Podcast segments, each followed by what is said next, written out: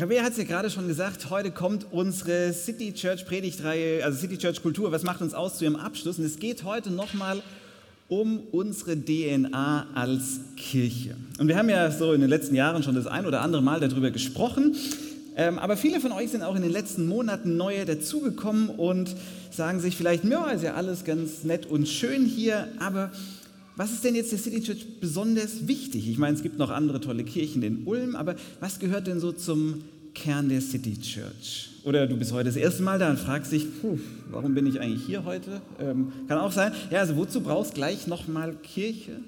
Und wenn dich diese Frage beschäftigt, bist du genau richtig, weil das fragen wir uns auch immer wieder. Wozu Kirche? Also wozu, wozu City Church? Wozu sind wir da? Oder anders formuliert, was ist unser Auftrag?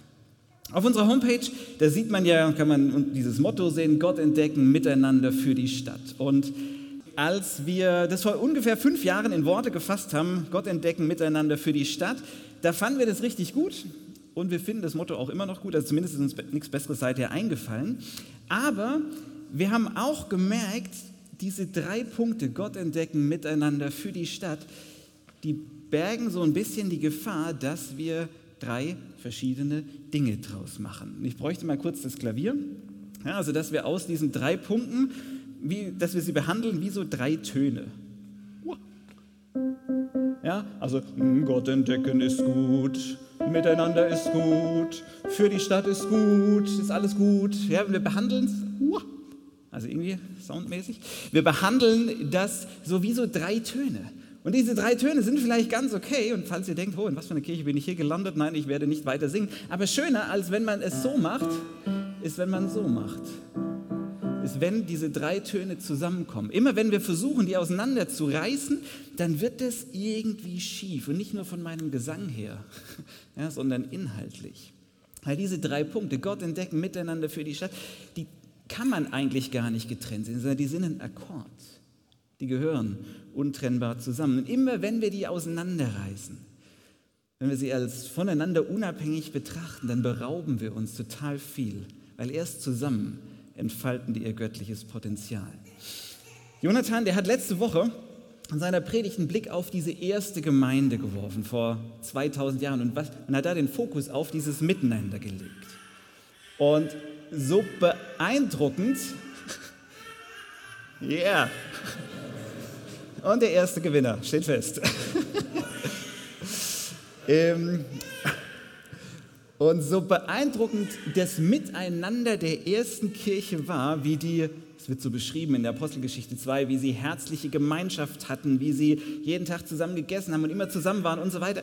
Das war nicht alles, sondern das war ja alles eng verknüpft mit Gottesdiensten, mit Neues über Gott entdecken, Entdeckung darüber, wie gut Gott ist, wie anders Gott ist, als man ihn sich jemals vorgestellt hat, wie viel besser er ist. Und das war auch noch extrem damit verknüpft, ähm, wie sie sich umeinander gekümmert haben in dieser ersten Kirche. Da wird überliefert, dass sie Äcker und sonstige Besitztümer verkauft haben. Die haben sie verkauft, wenn sie mitbekommen haben, da ist jemand in Not. Also muss man sich vorstellen, die haben ihr Eigentum verkauft, äh, sie haben quasi Aktien verkauft, nicht weil sie sich den nächsten Porsche kaufen wollten oder der nächste Urlaub irgendwie finanziert werden sollte. Nein, nein, die haben die Dinger verkauft, wenn der Nachbar eine Missernte hatte und nicht mehr rumkam. Dann haben sie ihr Eigentum verkauft und haben geteilt. Und das ist schon ganz schön krass. Oder man könnte auch sagen, das ist krass schön, wenn du der bist, der in Not geraten ist. Der Sklave, hey, in der Kirche, der wird nicht nur für mich gebetet, ja, das auch, aber da wird mir handfest geholfen. Und klar, das war eine andere Zeit als unsere. Wir leben heute, Gott sei Dank, in einem Sozialstaat, in dem niemand mehr verhungern muss und das ist gut so. Aber die Frage bleibt ja, wie wichtig ist denn dieser Aspekt für uns als Kirche, für die Stadt da zu sein? Und wenn wir Stadt sagen, meinen wir ja Menschen, also auch die, die noch nicht Teil der City Church sind. Wie wichtig ist es denn, dass wir Menschen wirklich ganzheitlich sehen? Dass wir Menschen nicht aufsplitten in seelische Nöte und körperliche, in irgendwelche geistlichen Bedürfnisse und leibliche Bedürfnisse. Ja, wie, wie wichtig ist es, dass Kirche, dass wir Menschen im Hier und Jetzt dienen, ihnen gut tun, ihren Nöten begegnen. Äh, man könnte sagen, okay, das war halt bei den ersten Christen so, Aber heute mit dem Sozialstaat, wir haben ja für alles Mögliche auch irgendwelche Organisationen, müssen wir als Kirche uns halt auf unser Kerngeschäft fokussieren. Ja, und das Kerngeschäft, das ist Predigen und über Gott reden und Sünde und Vergebung und ewiges Leben und, und ganz viel Sex in Kirche immer. Sex, also, ja, also um diese wichtigen, ganz wichtigen Themen. Darüber müssen wir reden. Wir müssen aufs Kerngeschäft gucken und so. Das sagen manche. Das sagen auch viele Christen. Die Frage ist nur, stimmt das? Stimmt es? Würde Jesus das so sagen? Und ich habe für heute einen, wie ich finde, mega spannenden Bibeltext dabei.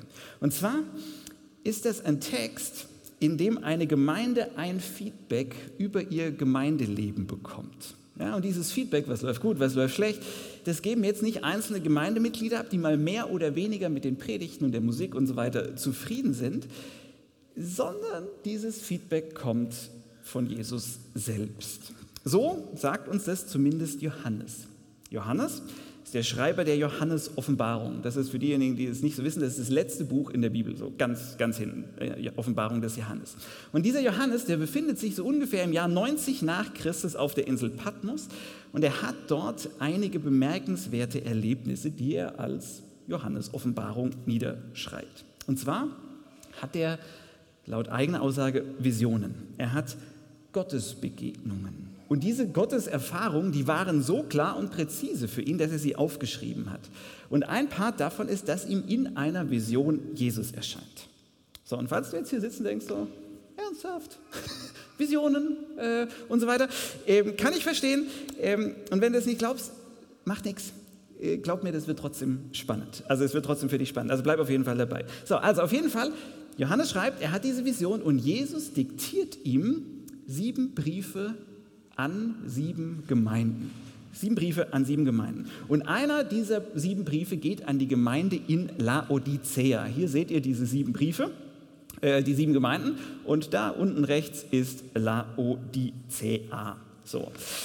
Ähm, und das, was da zur Sprache kommt, das ist echt spannend für uns und für unsere Frage nach, was heißt denn das für die Stadt? Wie sieht das aus oder wie sollte das aussehen? Leben wir Gottes Auftrag eigentlich oder ist da noch Luft nach oben? So, und bevor wir jetzt in diesen Brief aber eintauchen, nach Laodicea, ein paar Hintergründe ähm, für die zwei, drei von euch, die noch nicht so ganz genau wissen, was so in Laodicea los war. Also, oder seid ihr, kennt ihr alle Laodicea? Hm, so, also Laodicea, also hier kennt kein Mensch, kennt Laodicea. Das war vor 2000 Jahren anders. Alle kannten Laodicea. Laodicea war nämlich eine richtig besondere Stadt. Die Stadt liegt in der heutigen Türkei oder lag in der heutigen Türkei und die lag verkehrstechnisch super günstig, was Handel anging. Mehr oder, we jede, nee, mehr oder weniger jede wichtige internationale Handelsroute musste durch Laodicea.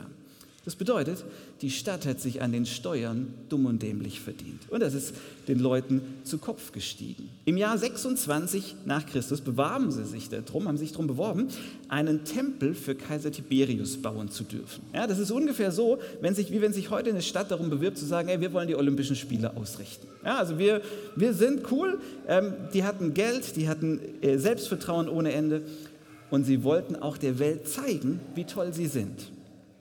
Rom hat das anders gesehen. Die haben nämlich laut, zu Laodicea gesagt, nö, ihr baut den Tempel nicht. Die haben gesagt, nee, das habt ihr nicht drauf. Und Laodicea, die haben sich gesagt, so Rom, wir zeigen es euch. Und in den nächsten 30 Jahren ging da ein Wirtschaftswunder ab, ohne Parallele. Ja, die Stadt wurde reicher als alle anderen Städte außenrum zusammen. Und dann kommt das Jahr 60. Im Jahr 60 kam ein Erdbeben und dieses Erdbeben hat Laodicea völlig platt gemacht. Ähm, die waren platt. Und dann kam Rom ganz gönnerhaft und hat so Hilfe angeboten, finanzielle Hilfe beim Wiederaufbau. Und Laodicea hat gesagt, nö, danke, brauchen wir nicht. Äh, wir brauchen dich. Ihr, wollt, ihr habt vor uns vorher nicht gebraucht, vor 30 Jahren bei dem Tempel. Jetzt brauchen wir euch nicht. Wir brauchen dich und dein Geld nicht. Wir sind selber reich. Der römische Geschichtsschreiber Tacitus, der schreibt da sogar drüber, im gleichen Jahr 60 nach Christus stürzte Laodicea ein, eine der namhaften Städte Asiens infolge eines Erdbebens. Jedoch erhob es sich wieder durch eigene Kraft, ohne irgendeine Hilfe unsererseits. Ja, schreibt er in seinen Annalen. Dass sie das selber hingekriegt haben, das war so eine bemerkenswerte Leistung, dass sich Laodicea damit einen Platz in der römischen Geschichte gesichert hat, weil sie sagen dann zu Nero, nein, danke jetzt weisen wir dich ab. Na, wie fühlt sich das an? Das war das Motto der Stadt. Wir sind reich, Wir brauchen nichts und niemand. Wir sind uns selbst eigentlich genug. Und dann hatte die Stadt noch zwei andere Dinge, für die sie bekannt war. Und zwar hatten sie ein schickes Modeprodukt, das echt heiß begehrt war. Und das war schwarze Wolle. In Laodicea gab es schwarze Wolle, die haben irgendwelche schwarzen Schafe gezüchtigt und das war wirklich der heiße Scheiß. Also bei 40 Grad ist das wörtlich gemeint. Ja, also, aber die hatten schwarze Wolle, das hatte sonst niemand und große Nachfrage, sie wurden noch reicher. Und dann haben sie noch was anderes gehabt. Sie haben noch eine medizinische Entwick Entdeckung gemacht. Und zwar haben sie eine Augensalbe entwickelt, die gegen irgendwelche Augenleiden geholfen hat, die damals sehr weit verbreitet waren. Und die Folge war, sie wurden noch reicher. Sie waren reich, sie waren schlau und die hatten alles unter Kontrolle. So, und mitten in dieser genialen Stadt, die die damalige Zeit wie kaum eine zweite geprägt hat, die nicht mal von einem Erdbeben gestoppt werden konnte, in dieser Stadt war jetzt eine Kirche, eine Gemeinde. Und diese Stadt hat auf die Kirche abgefärbt. Und die Leute haben sich gesagt, in dieser Kirche, wir sind reich, wir sind kreativ, wir sind clever. Was hat Gott doch für ein Glück, dass er uns hat? Ich meine, was hat Gott für ein Dusel, dass wir für ihn arbeiten. Das war so ein bisschen die Haltung in der Kirche. Vielleicht haben sie es nicht so ausgesprochen, aber mit diesem Selbstbewusstsein sind die durchs Leben gegangen. So, das ist die Vorgeschichte. Und jetzt ist das Jahr 90. Jetzt ist das Jahr 90. Und jetzt lässt Jesus ihnen durch diese Vision des Johannes diesen Brief zukommen. Und er schreibt da Folgendes. Ich kenne euer Tun sagt Jesus zu den Laodiceern. Ihr seid weder warm noch kalt, wenn ihr wenigstens eins von beidem wärt. Aber ihr seid weder warm noch kalt, ihr seid lauwarm. Darum werde ich euch aus meinem Mund ausspucken. Ihr sagt, wir sind reich und bestens versorgt, uns fehlt nichts. Aber ihr wisst gar nicht, wie unglücklich und bejammernswert ihr seid, elend, blind und nackt. Ich rate euch, kauft von mir Gold, das im Feuer gereinigt wurde dann werdet ihr reich. Kauft euch weiße Kleider, damit ihr nicht nackt dasteht und euch schämen müsst. Kauft euch Salbe für eure Augen, damit ihr sehen könnt. Sie sagen, wir sind so toll und Gott sagt, ich, ich sehe es anders. Ich werde euch ausspucken. Wortwörtlich steht da, ich bekomme, also wortwörtlich steht da, ich bekomme das kalte Kotzen. Ja, mir wird schlecht. Sie sagen, wir sind doch eigentlich ganz gut. Und Gott sagt, Leute, seid ihr so blind? Dass ihr nicht seht, was hier eigentlich los ist? Schon ganz schön vernichtendes Feedback, was Gott hier abgibt. Ich meine, ich vermute, Gott hat die Session im Coaching-Seminar verschlafen oder verpasst, wo es darum ging, dass, ähm, dass es darum geht, äh, bevor du ein Feedback gibst, äh, musst du erstmal, bevor du was Negatives sagst, sagst du erstmal ganz viel Positives. Schön, dass du heute aufgestanden bist und es geschafft hast. Ja, und dann irgendwann kommst du ja mit deinem negativen Feedback. Hat Gott hier nicht gemacht. Vermutlich dachte er, ey, die sind so, die sind so von sich selbst überzeugt, da muss mal Klartext her. Er sagt, Ihr wisst nicht, ihr habt keine Ahnung, wie es um euch steht. Ihr denkt, ihr seid die Tollen, aber in Wahrheit seid ihr die Elenden, die bemitleidenswert. Ihr seid arm trotz eures Reichtums. Ihr seid blind trotz eurer Augensalbe. Ihr seid nackt trotz eurer schicken schwarzen Wolle vernichtendes Zeugnis. Und ich weiß nicht, wer von euch jetzt denkt, puh, zum Glück geht dieser Brief an die City Church Laodicea äh, und nicht an City Church Ulm. Ja, zum Glück andere Adressat. Gott sei Dank sind wir nicht wie die da. Ich befürchte, Laodicea ist oft nicht so weit weg. Mal, ganz ehrlich, geht es uns nicht manchmal auch so wie den Laodiceern? Also mir, mir zumindest, ich gebe das mal zu, mir geht das manchmal so, dass ich mich dabei ertappe und denke, hey Gott, Mensch, Mensch Gott, was hast du für ein Glück mit mir? Bin eigentlich schon ein ganz guter Typ so, oder?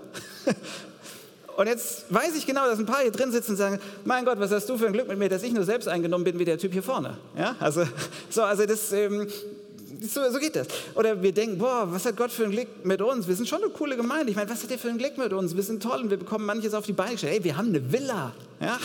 ja? Wer sonst hat eine Villa? So, äh, ich meine, guck dich doch mal um, was die anderen alle für alte Hütten haben. Wir und so, also, oder was die anderen altbackenes Zeug machen oder wie auch immer. Oder wir bilden uns was auf unsere Geistlichkeit äh, was ein, auf unseren Frömmigkeitsstil vielleicht. Danke Gott, dass wir nicht so beliebig sind wie die da oder nicht so gesetzlich und engständig wie die anderen da. Oder, also ich meine, Gott kann sich schon von uns zuschreiben, dass wir in seinem Team mitspielen. Und Gott sagt, Achtung Leute, ja, das sind gute Punkte.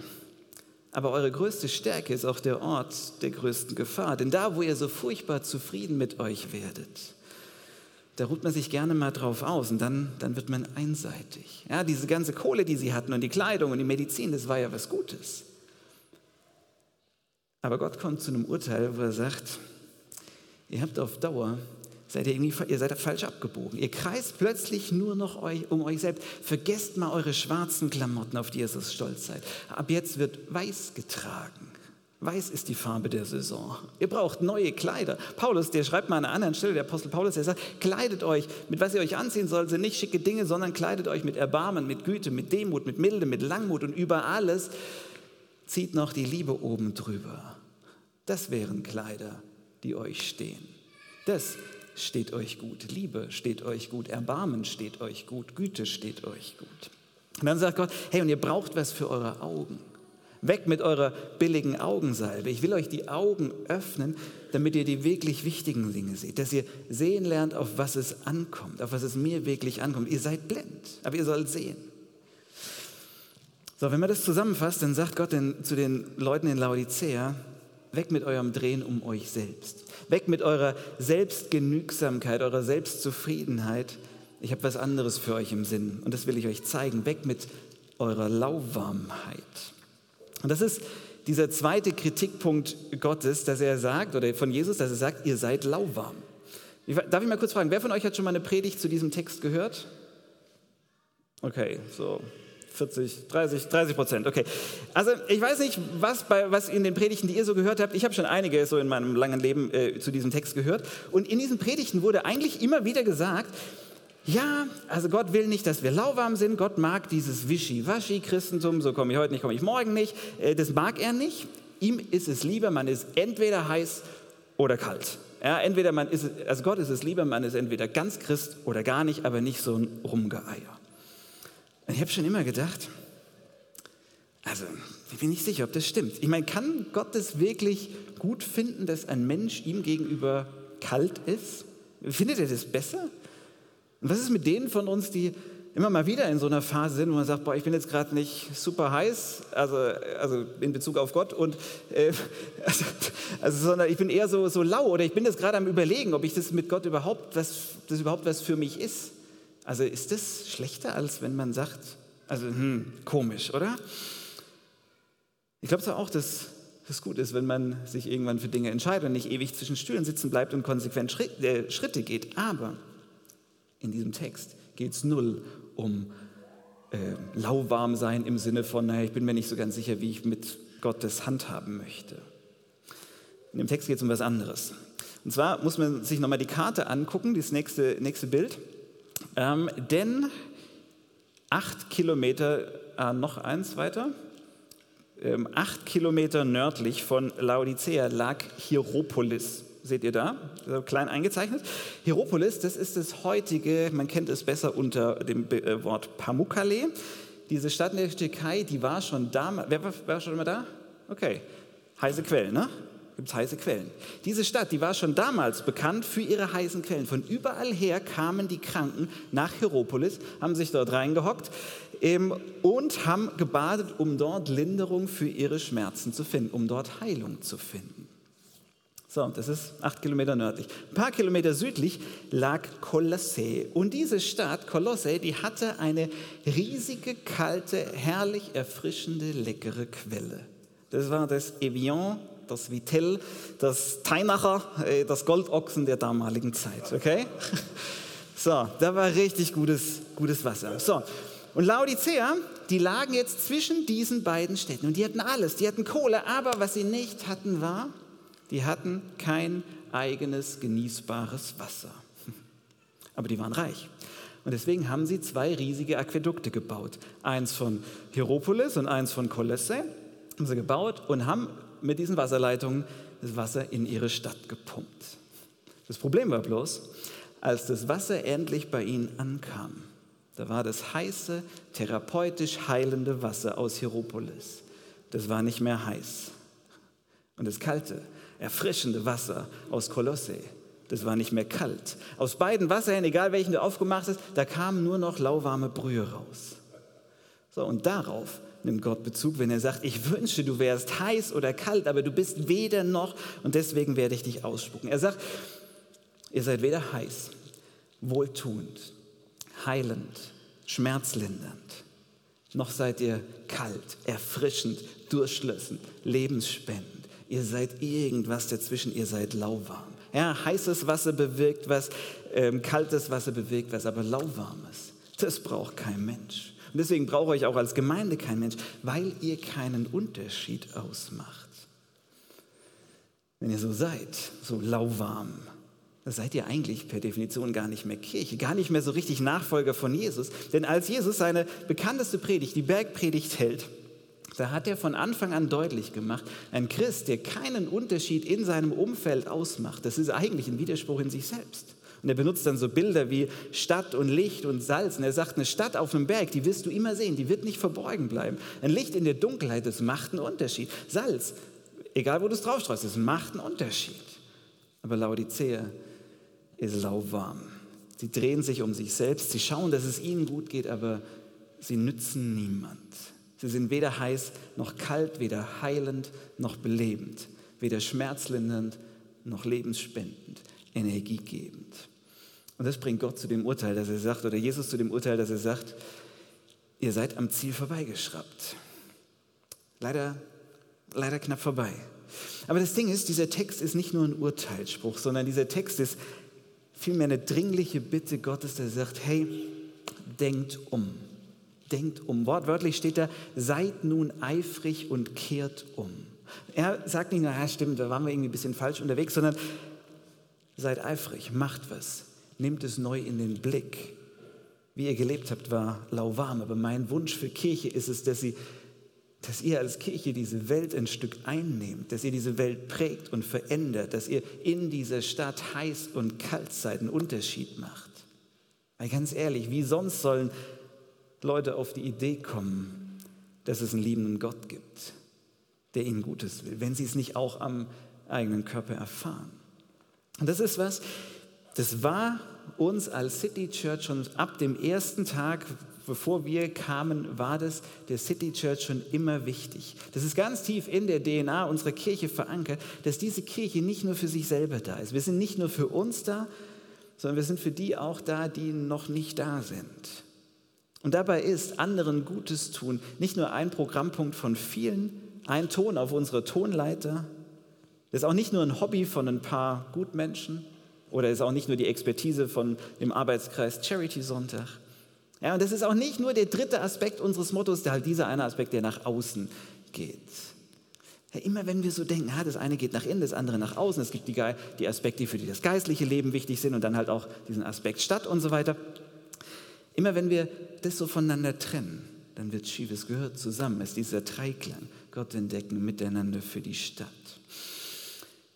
Am Donnerstag, er hat es gesagt, war Himmelfahrt, dieser Feiertag. Für manche auch Vatertag, ganz egal wie man es nennt. Himmelfahrt ist ja quasi Vater, Jesu Vatertag, weil Jesus ist ja zum Vater gefahren. So, also ähm, und die Geschichte hinter Himmelfahrt, warum wir da einen freien Tag haben, ist ja die, dass Jesus nach Ostern, nachdem er gekreuzigt und wieder auferstanden ist, noch mit seinen Jüngern zusammen war und er dann in den Himmel gefahren ist.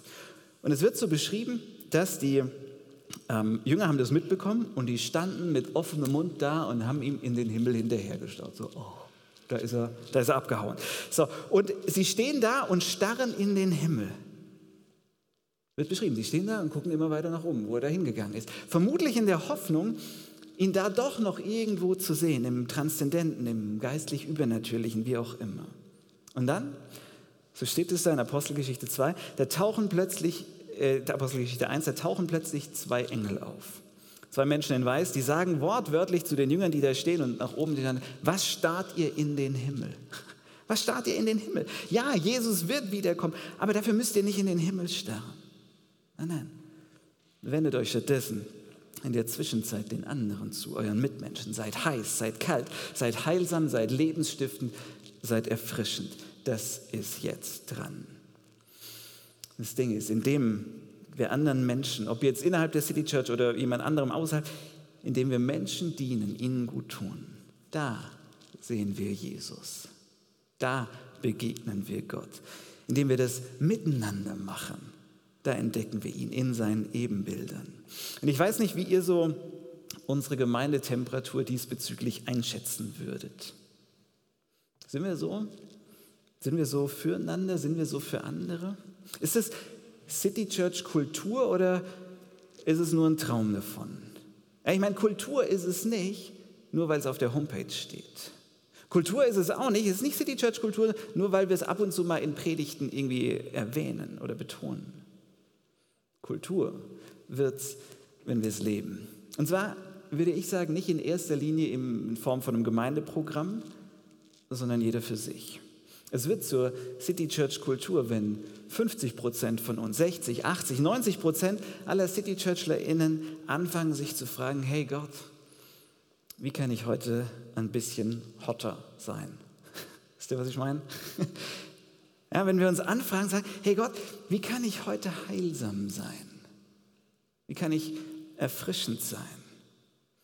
Wenn wir anfangen, uns das zu fragen, wenn 50, 70, 80, 90, 100 Prozent von uns anfangen, sich das zu fragen und so durchs Leben gehen, dann wird es Kultur.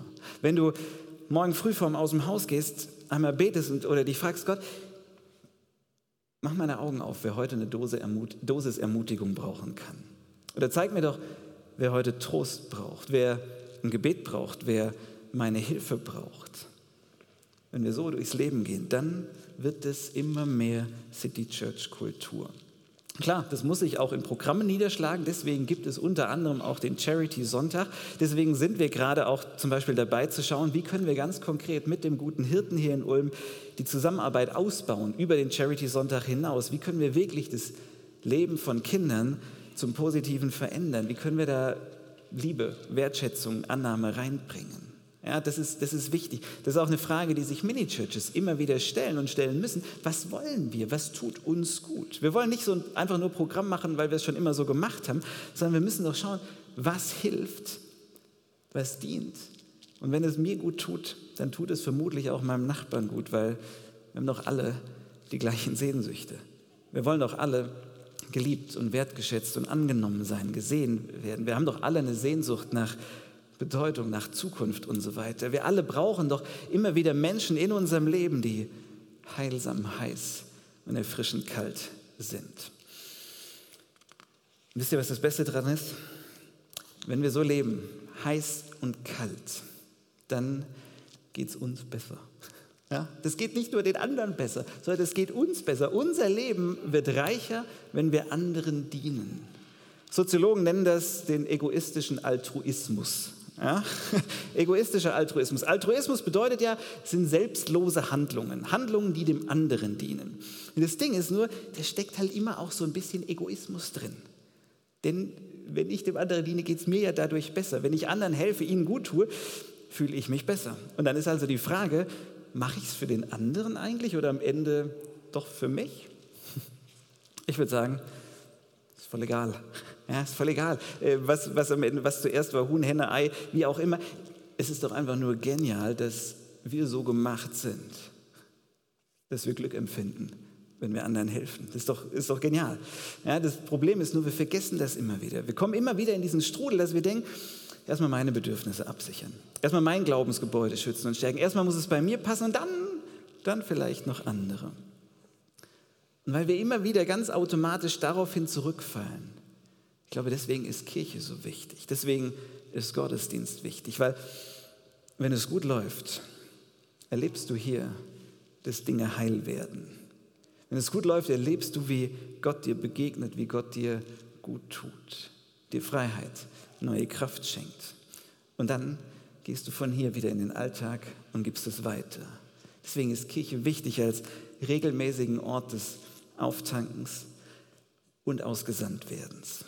Das ist wie Atmen. Ja, einatmen und wieder ausatmen. Können wir mitmachen. Einatmen.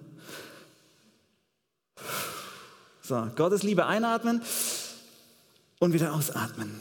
Ja, wenn wir nur eins von beidem machen, also, dann wird es blöd, da gibt es Blähungen. Ja, so, also wenn du immer nur einatmest, ja, wenn wir als eine Gemeinde sind, die einatmen, einatmen, einatmen, gehen wir halt irgendwann völlig aufgebläht durchs Leben. Aber so eine Gemeinde wollen wir nicht sein, sondern eine, die einatmet und wieder ausatmet und dabei heilsam und lebensspendend ist. Und darin, darin liegt ein riesiges Versprechen. Nämlich nicht nur ein besseres Gefühl, sondern Jesus verspricht in diesem Brief an die Gemeinde in Laodicea, ihr könnt es nachlesen, ähm, Offenbarung Kapitel 3. Ähm, in diesem Brief, der sagt, der verspricht er, wenn ihr so lebt, so einatmend und ausatmend, dann nehmt ihr direkt neben mir auf meinem Thron Platz. Der sagt, ihr werdet die stärkste Gotteserfahrung überhaupt machen, wenn ihr einatmet und ausatmet. Und ich würde einfach sagen, probier das doch mal aus. Ganz egal, ob du dich als glaubenden Menschen verstehst oder nicht. Probier das doch mal aus und achte mal drauf, was passiert, wenn du anderen dienst. Ob du da vielleicht nicht doch einen Hauch von Gott entdeckst, einen Hauch Göttliches um dich herum wahrnimmst. Und vielleicht, vielleicht hast du morgen, wenn du das machst, auf diese Art mehr bewusste Gottesbegegnung, als du sonst vielleicht in einem letzten Jahr hattest. Wäre doch schön. Von daher einatmen, ausatmen. Gott segne euch. Amen.